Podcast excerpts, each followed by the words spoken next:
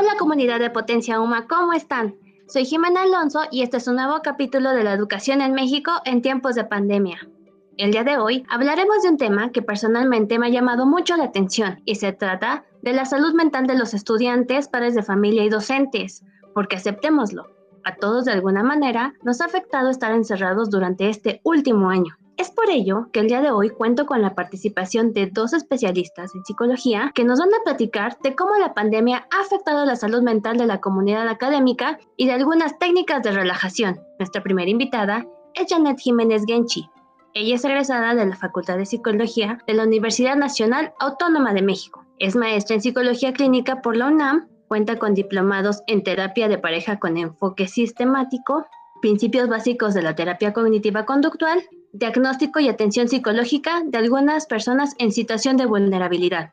Actualmente, adscrita al Hospital Psiquiátrico Fray Bernardino Álvarez, donde es jefa del servicio de investigación.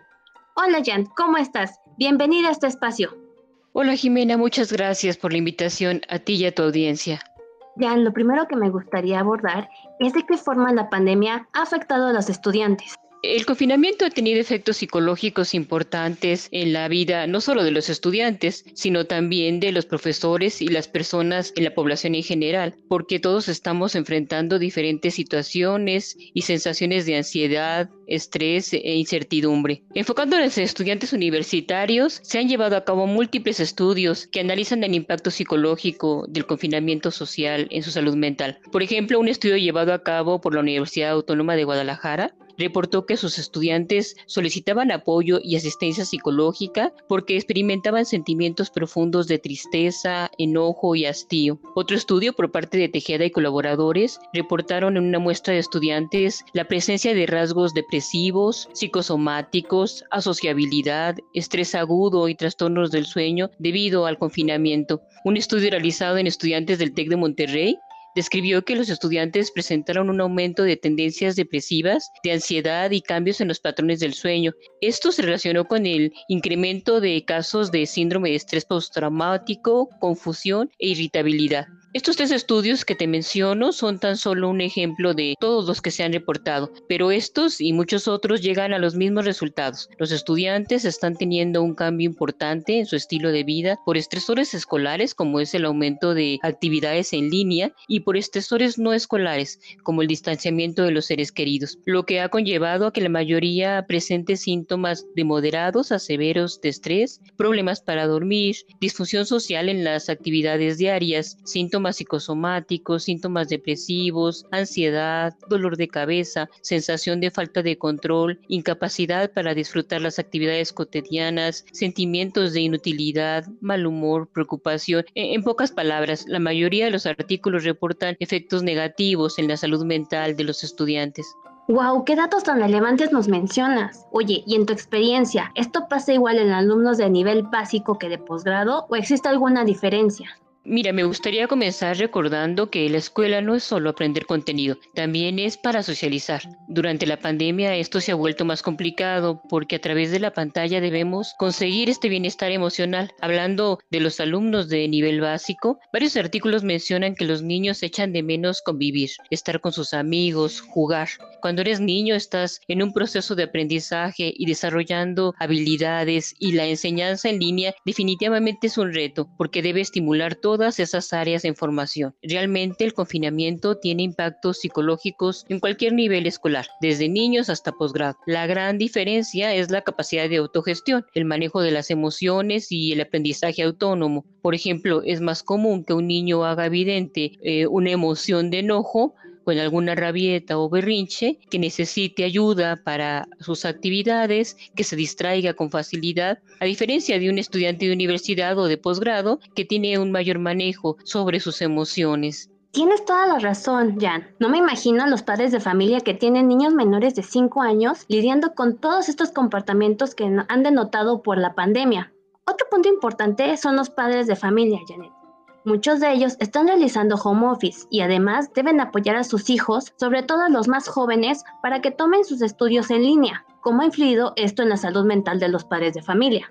La educación remota se suma a todas las responsabilidades que ya tienen las madres y padres de familia, como realizar tareas domésticas, cuidar a los hijos, en algunos casos cuidar a personas mayores o con discapacidad y el trabajo laboral como tal. Todo esto causa un desgaste físico y emocional. También al estar al tanto e, en el mismo espacio, hijos estudiantes como madres y padres laborando en casa, unos aprendiendo y los otros trabajando en línea, pues muchas familias han tenido cambios drásticos en su sus rutinas. La convivencia familiar pasó a ser de tiempo completo y los espacios familiares se adaptaron para darles tanto un uso escolar como laboral. El confinamiento definitivamente está poniendo a prueba el autocontrol de los adultos sobre sus emociones. Se evidencian en las dinámicas familiares estas habilidades de negociación de conflictos y de expresión emocional y la flexibilidad con que cuenta la familia para ajustarse a esos cambios. Perfecto, Jan. Oye, cuéntame, ¿los docentes están exentos de estos padecimientos o cuál ha sido la forma que la pandemia los ha trastocado?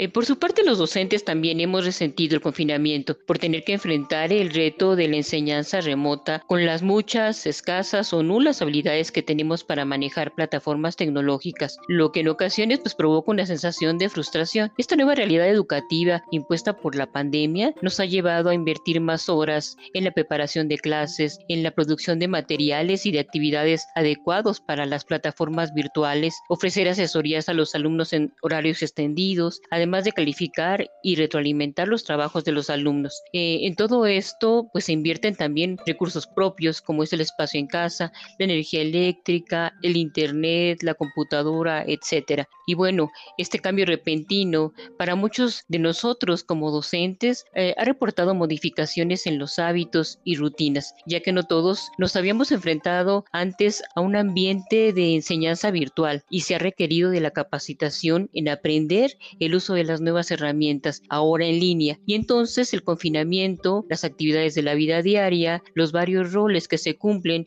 como madre, padre, quizá como hijos, educadores del hogar, cuidadores eh, de personas enfermas en casa, etcétera, llevan al aumento de estrés, desgaste, agotamiento eh, e incertidumbre, cansancio y frustración, ansiedad, depresión y estar proclives a experimentar el síndrome de quemado o burnout Muchas gracias, Janet. En este punto es donde le doy la bienvenida a Laura Jiménez Rodríguez, quien es psicóloga egresada de la Universidad Nacional Autónoma de México, estudiante de maestría en el Instituto Mexicano de Psicoterapia Cognitivo-Conductual. Cuenta con especialidad en evaluación neuropsicológica y de personalidad, terapia cognitivo-conductual, funciones que desempeña en el Instituto Nacional de Psiquiatría Ramón de la Fuente Muñiz. También es maestra certificada en yoga y meditación por lo que me gustaría que nos ayude a saber qué podemos hacer cuando nos empecemos a sentir con cualquiera de estos trastornos que nos mencionó Janet. Hola Lau, ¿cómo estás? Me da mucho gusto tenerte con nosotros en este capítulo. Hola Jimena, muy bien, gracias. El gusto es mío y en verdad agradezco la invitación. Por favor, cuéntanos, ¿cuál es la diferencia entre la meditación y respiración? Bueno, una definición de la meditación podría ser capacidad de regular la atención, manteniéndola en la experiencia inmediata, es decir, en el momento presente, con una actitud receptiva que se refiere a una aceptación de lo que está ocurriendo en ese momento sin juzgarla, es decir, sin ponerle un juicio de valor si es bueno o es malo, vinculada a un fin en el sentido que es simplemente tener apertura y curiosidad de tal manera que se motive hacia esa acción. Mientras que la relajación lo que pretende propiamente es el control de estados afectivos o fisiológicos que podríamos llamar desagradables en la persona. Sin embargo, no es propiamente ese el objetivo de la meditación. Se puede llegar a ello por la práctica de la misma, porque produce un estado de tranquilidad debido a que se mantiene una mente alerta y así se practica la concentración en el aquí y en el ahora teniendo esa intención de apertura, mientras que la respiración puede ser tanto el objeto como el medio para practicar la meditación y llegar a ese estado de relajación. Excelente respuesta, Lau. Oye, y platícame, ¿estas técnicas las podemos emplear tanto en niños y jóvenes que presenten problemas de ansiedad o depresión? Sí, claro que sí. Ahora, si se trata de una persona principiante en cualquiera de estas técnicas de inicio, la persona puede percibir ciertos dolores, a lo mejor de los que no era consciente, en su cuerpo así como la sensación de incomodidad porque no es una práctica que se lleve, digamos, comúnmente. Es aquí donde entra justamente la actitud de apertura y de no juicio ante la experiencia y la aceptación de lo que está sintiendo en ese momento la persona. También ¿Qué es lo que pasa? Normalmente la persona se encuentra en un estado de distracción o inconsciencia, que quiere decir mente errante, es decir, está distraído con lo que no hizo en el pasado, con lo que va a hacer a continuación después de estar respirando, lo que podríamos llamar como piloto automático. O también en ese estado en el que la persona trata de reprimir esas experiencias desagradables que está sintiendo. Todo esto, si lo pudiéramos medir en conjunto, representa el 50% del tiempo en el que se encuentra la persona. Y es así que este espacio de tiempo se relaciona con un mayor estado de infelicidad, mientras que la práctica de meditación se asocia a un mayor bienestar. Por lo tanto, lo que se recomienda es practicar de manera continua, con apertura, curiosidad y con el enfoque de no juzgar lo que está ocurriendo en el momento presente. Muchas gracias, Lau. Ahora platícame, en caso de que seamos los adultos quienes comencemos a sentir este tipo de padecimientos, ¿podríamos utilizar estas mismas técnicas? Y también me gustaría saber si podríamos agregar una más, por ejemplo, hacer yoga. Sí, por supuesto. Afortunadamente la meditación es muy versátil. Se puede meditar mientras vas caminando, digamos, lo que se llama meditación en movimiento, que es el yoga. También puedes meditar al comer, por ejemplo, el observar los colores del plato, los colores del platillo, percibir el olor, la textura cuando va tocando tus labios, en la lengua, el sabor y demás detalles que puedas incluir en esta contemplación de lo que vas a comer. También se puede meditar al observar mandalas o algún color o paisaje que te sea agradable. Se puede meditar en lo que podríamos llamar virtudes, como la paz, repitiendo la palabra y observando la experiencia que va surgiendo. Ahora, también se puede practicar específicamente con la respiración, es decir, como les decía hace un momento, convirtiéndola en el objeto de la contemplación, ya que todos afortunadamente contamos con esa capacidad y es gratuito. Entonces, aquí se busca enfocar la atención en cómo respiramos y las sensaciones que se asocian a, digamos, a ese movimiento de conforme vamos respirando. Y si la mente divaga en cualquiera de todas estas eh, técnicas que les acabo de mencionar, lo único que hay que hacer es regresar la mente a que observe nuevamente el objeto que está observando. Con ese método, la respiración se va haciendo lenta de forma natural, por lo que no hay necesidad de forzar nada. Para concluir con esta plática, Jan, regreso contigo. Por favor, dinos, ¿cuál es la importancia de la salud mental en la población? Según la OMS, eh, la salud mental es el bienestar de una persona que una persona experimenta como resultado de un buen funcionamiento en los aspectos cognitivos, afectivos y conductuales. Y en esta última instancia, el despliegue óptimo de sus potencialidades individuales para la convivencia, el trabajo y la recreación. Entonces, nuestra intervención como profesionales de la salud mental en la vida de una persona debe ser considerada como parte de su desarrollo integral. En ese sentido, lograr que que, la población conserve la salud mental además de la salud física, nos convoca a participar en programas para prevenir, tratar y rehabilitar a la población mexicana. Muchas gracias, Jan. Y ahora, Lau, en tu opinión, ¿por qué crees importante buscar oportunamente atención profesional para tener una buena salud mental? Bueno, porque eh, la salud mental es tan importante como el bienestar físico y para tener un bienestar completo requieres todas las áreas cubiertas y esto incluye la parte física, afectiva, mental y social. Por lo tanto, es necesario como si fuera otro órgano del cuerpo. De ahí justamente poder combatir el estigma que se tiene en cuanto al cuidado de la salud mental. Y es así que la persona al atender este aspecto de sí misma mejora su calidad de vida y también se siente más satisfecha consigo misma. ¿Por qué? Porque se percibe con la capacidad para vivir, con una capacidad de ser autónomo y capaz de realizarse intelectual y emocionalmente. Es decir, la persona ya no se enfoca en no sentir malestar o en ocultar su malestar,